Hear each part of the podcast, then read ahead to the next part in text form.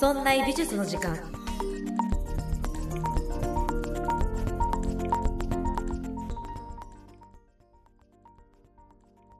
美術を身近にするこの番組「そんな美術の時間」そんなプロジェクトラチがお送りいたします。さて今回の配信が3月31日明日から4月になりましてもうすぐ新学期ですね。春になるとなんだか心なしか身が引き締まるというか新しい何かが始まるようなそんな気がして私もワクワクしています。皆さんいかがお過ごしでしょうか？3月最後の配信「そんな美術の時間は」これまで「可能派とは」そして前回「可能永徳」やりまして今回は「可能探幽」という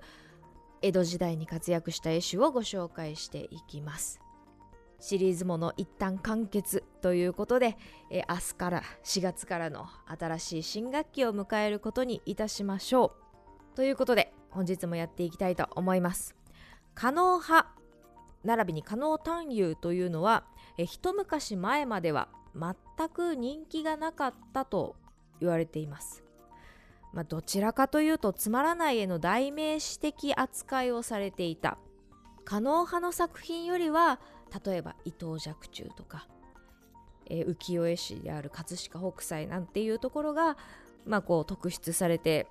語られていくことが多かった中でじゃあ可能派ってどういう人なのかなかなかフォーカスされない一族だったみたいです。ですがそれは、まあ、派がある種教科書のような役割をしていたので、まあ、そういうところからつまらない絵だなと思われていたのかもしれません。絵というよりは表具が高い、まあ、表具っていうのは、えー、材料かな。材料が高い。使っているものは高いけどじゃあ絵の価値って何なの、まあ、そういうふうに言われていたみたいです。実際可能派一族は奮本主義。まあ、お手本主義と言えばいいでしょうか。お手本に、えー、忠実になる。それをお手本をもとにこう絵を描いていく。この奮本主義写し写しを徹底的にやっていたので可能派っていうとどんどんどんどん時代が降りてくると何かの写し何かの写しそれをどんどん繰り返していく。そういうのがまあ特徴になってくるかなと思います。ですが可能派現在再評価されているそうです。理由の一つには全国に美術館や博物館ができたことがきっかけだったそうです。その、えー、全国各地にある美術館が、え、建てられた時に地元の画家をフォーカスして、え、展示をしていく、え、展覧会企画展をしていくとなった時にじゃあ地元の画家のルーツをたどっていこうたどっていくとこうというと次第に各藩のお抱えの可能派の絵師にあたるそうです。でその可能派の絵師というのはこうお手本主義。写し写しで繰り返しその絵を描いていた。その元になってくるのが今回ご紹介する加納探幽。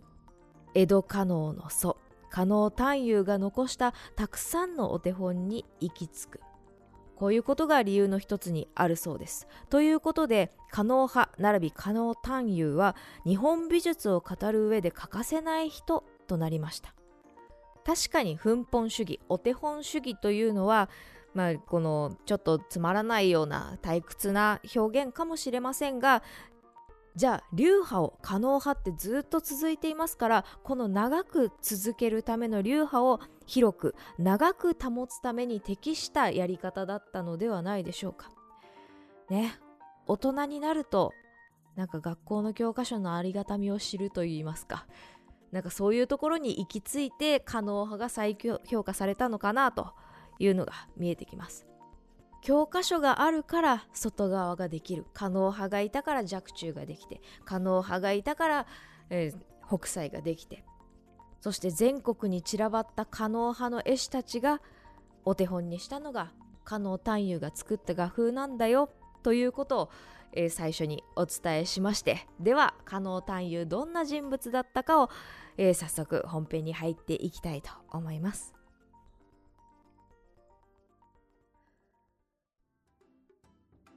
さて加納探幽1602年。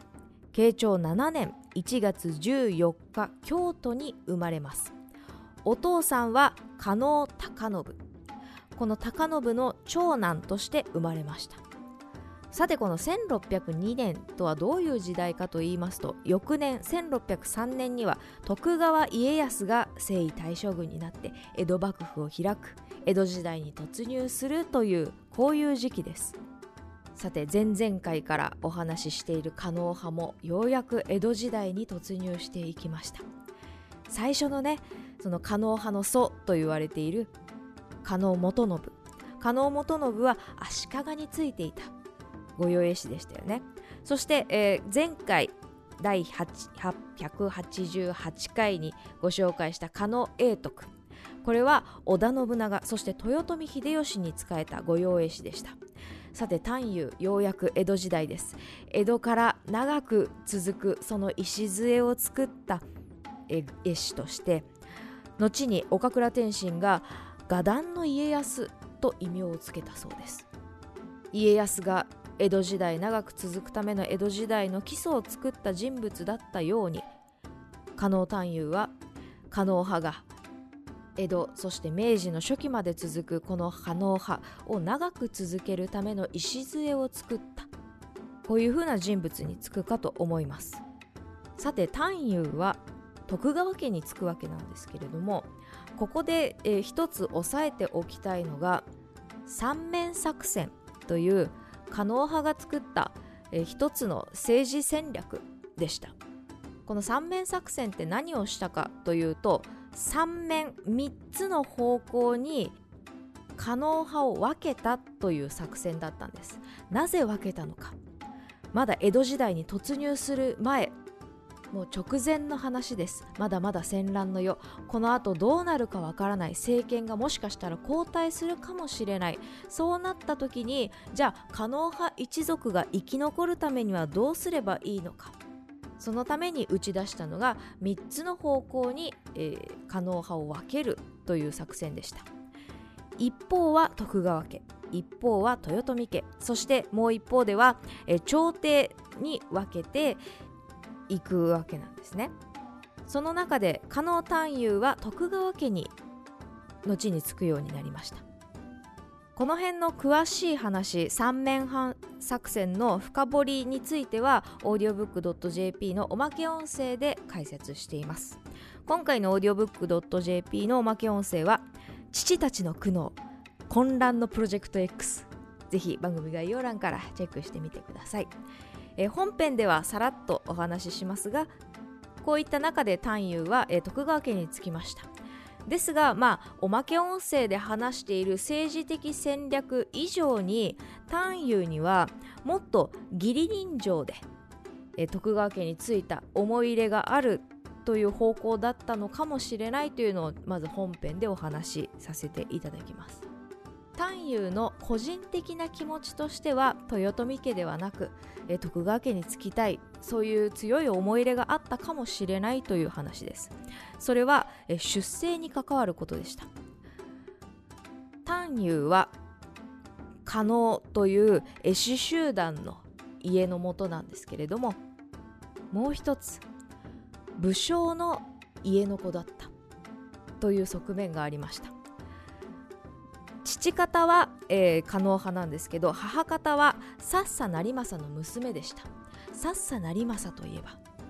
この辺はねあの日本史のちょっと深いところに行くかもしれませんけどさっさ成政というのはもともと織田信長に仕えていたえエリート武将だった。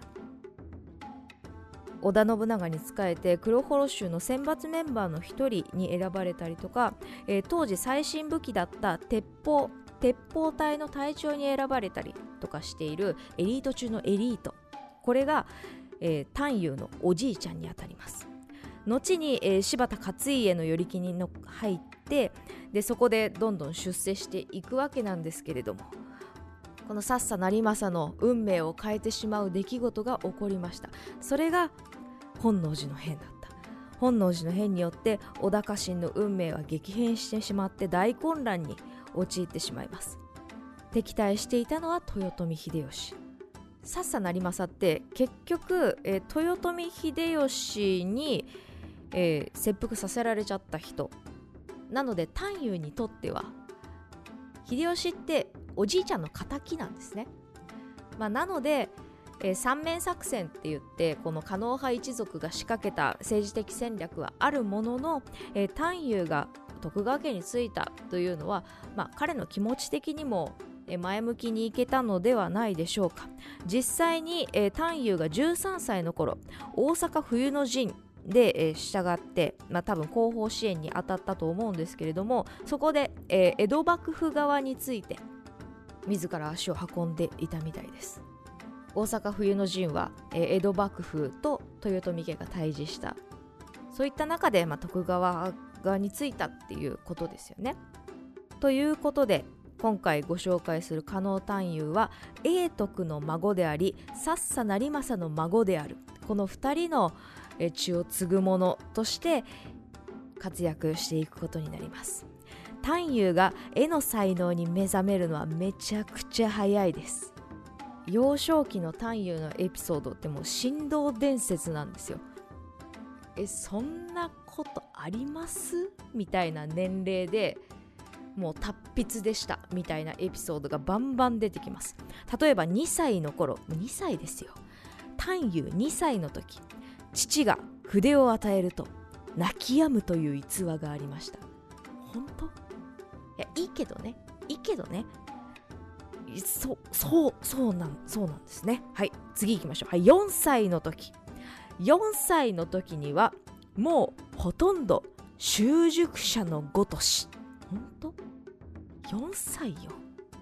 保育園年長さんよ。保育園年長さんでプロのごとしって言ってるどうどう思います？ね。振動振動ですね。はい。そして10歳の頃作品を作っています。三夜こばず。10歳で描いたこの図が大徳寺の僧に称賛されましたと。これも伝説です。怪しい。ちょっとこれ根拠を調べるとうんあいちょっと怪しいっちゃ怪しいんですけど現代で言うとあれですよね。あの10歳の天才少年の書いた作品が NFT で何億円みたいな。そして13歳13歳の時にはもう徳川二代将軍に永徳の再来と言われていました。永徳といったらもうトップスターですからね。トップスター。トップアスリート。トップアスリートじゃないか。でも永徳の画業を言ったらアスリートって言ってもいいかもしれない。ねそんな永徳の再来だと将軍様に言われたと。そして15歳には江戸城の天井画を描くことになりまして16歳では江戸幕府の御用絵師に仕えることになりました。もう人生トントン拍子なんですよ。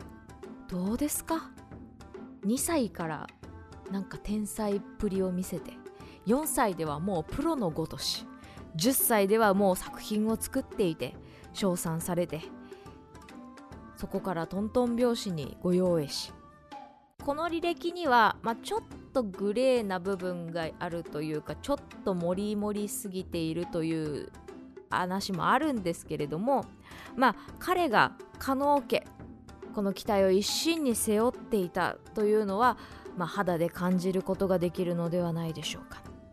そしてそんな中22歳では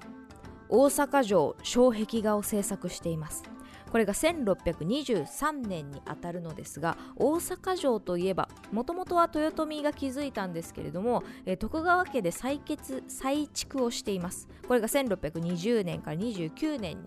あたる時期ですね。その再築の時の、えー、壁画障壁画を制作したのが、まあ、単だと言われています。実際これは残っていないのでどんな作品を制作したかはわからないのですが記録では父である高信の画風をそのまま引き継いでいるということだそうです。そして、えー、22歳で大阪城を描いた後25歳二条城の障壁画を制作しています。1626年ですね。二条城は、えー、家康が、うん、築いて京都の拠点とする、えー、お城ですけれどもここには現在でも作品が残っています。その障壁画にはまるで永徳のような巨木表現が見えてくるということだそうです。前回聞いていただいた方は覚えているでしょうか？加納永徳の表現というのは織田信長と出会ったことをきっかけにして皮切りにしてすごく力強くえ巨大な表現大が大きいがと呼ばれているような表現に永徳はなっていきました。探幽もそれに倣って永徳のようなあのスターのようなああいう表現を作る。そうやっていって二条城の障壁画は制作されていきました。松高図というのが残っていますがもうめっちゃかっこいいんですよね。なんか永徳っぽい。やっぱり力強い松とすごい怖い顔した鷹が書いてあるんですよ。これが永徳っぽいなって思うんですけれども、まあ、評価的にはこれは永徳を上回らないと言われているそうです。私はかっこいいなって思ったんですけど、まあ、確かに永徳の巨木表現大きい大木の表現はこの画面からはみ出るような表現をしているのに対してまあ単遊のこの松高図っていうのはこの画面にちゃんと収まるように描かれているというのは、まあ、言われてみたらわかるんですけど、まあ、それでも私はかっこいいなって思いました。言われているのは、まあ、収まりがいいとか、えー、松が自重に耐えきれていなくてちょっとへたれてるんじゃないかと。永徳の力強さには劣るよねという、まあ、評価だそうです。単遊はこの後に画風を変えていくわけなんですけれども、まあ、こういうことが理由で、まあ、変えていくんだよっていう論調がある一方でえもう一つ世の中がそんな表現を求めていなくなった。これが、まあ、単遊が後に画風を変えるきっかけになったと言われています。私はどちらかというとこっちの方がなんかこう理由だったんじゃないかなと思っています。やっぱりこう織田とかえー、豊臣秀吉の時代っていうのはもっともっと荒々しい時代だったし天下を統一するんだって言って天下統一した後もじゃあもう朝鮮に行くって言って海外のアジア諸国に行ってもうそれでもそれでもこう自分たちは前に進むんだっていう力があってその気概を、まあ、絵でも表現した文化にも落とし込んでいったっていうことがあるんですけどじゃあ徳川がやっていたこと徳川家康がやっていたことってもっと穏やかなことだったと思うんですね。穏やかと言ったらすごく平和なんですけど、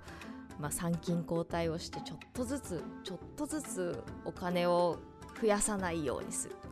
一国一城って言ってあんまり力をつけないようにする。平和っていうよりは争いを起こさない。反発を生まない。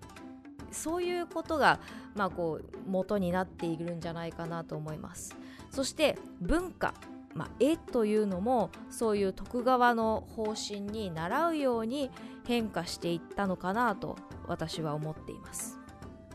そしてこの後丹遊は画風を変えるために本格的に大和絵の研究をします。今までこの永徳までの流れっていうのは中国のこう力強いやり方力強い画風というのをお手本に、まあ、それを参考にしていきながら制作していったんですけれども単遊の時はもうより雅な日本的な大和絵の研究をしていくことになります。例えば京都の清涼寺というところから大和絵を取り寄せて本格的に研究をしていったりとか。それまでの、えー、可能派の、えー、奮本主義お手本でこう絵を描いていくこと以外に写生実際に絵を、えー、実物を見て絵を描くっていうことを取り入れてみたり。でその写生も、えー、力を入れていくんですけどジャンル様々です。草花を描いてみたり鳥を描いてみたり風景を描いてみたりいろんなことに挑戦していきます。また新しい画題にも、えー、単遊この後挑戦していきます。古事記を書いてみたり風俗画のようなものを書いてみたり仏画を書いてみたり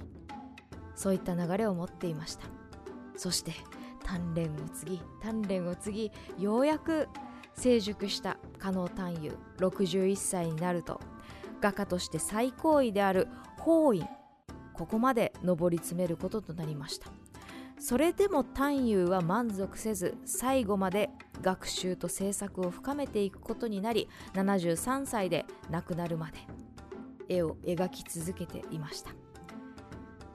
探幽の代表作一つ見ていきましょう「四季松図屏風」というのがあります。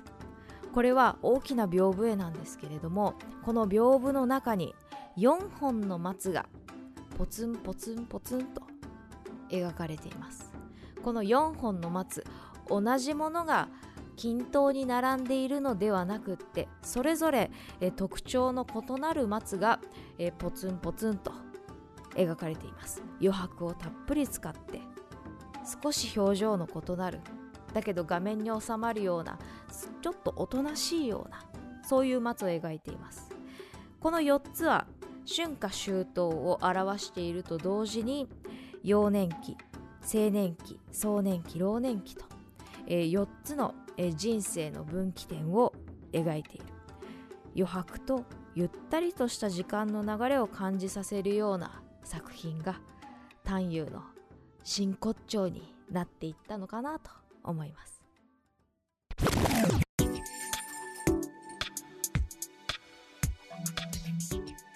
さていかがだったでしょうか？今週の配信はここまで。この後 audiobook.jp ではおまけ音声をつけています。今回のおまけ音声は父たちの苦悩混乱のプロジェクト X です。本編で少しご紹介しましたが三面作戦の、えー、深掘りをしていきますのでぜひ番組概要欄からチェックしてみてください。そんな美術の時間では皆さんからのご意見ご感想などメールをお待ちしておりますメールアドレスは art.0438.jp art. 数字で 0438.jp です。また、そんないと名の付く番組は他にも、そんなことないっしょ、そんない理科の時間 B、そんない雑貨店と3番組ありまして、そんなプロジェクトというグループでお送りしております。そんなプロジェクトにはウェブサイトもありまして、そこから今配信中の番組や過去に配信していた番組を聞くことができます。URL はそんない .com、sonnai.com となっております。また Twitter もやっていますので、そちらの方はそんない P で検索してみてください。そんないプロジェクトはボイシーでも発信しています。メンバーが毎週日替わりで発信していますので、ボイシーのアプリからそんなインボイシーで検索してください。私の Twitter、そして YouTube チャンネルもありますので、よろしくお願いします。YouTube チャンネルはラチアートで検索できるかと思います。そんな美術の時間が本になりました。大人の雑学西洋画家辞典。好評発売中です。お近くの書店、もしくは Amazon などのサービスを使いご購入ください。いつも応援くださってありがとうございます。それではまた来週木曜日お会いしましょう。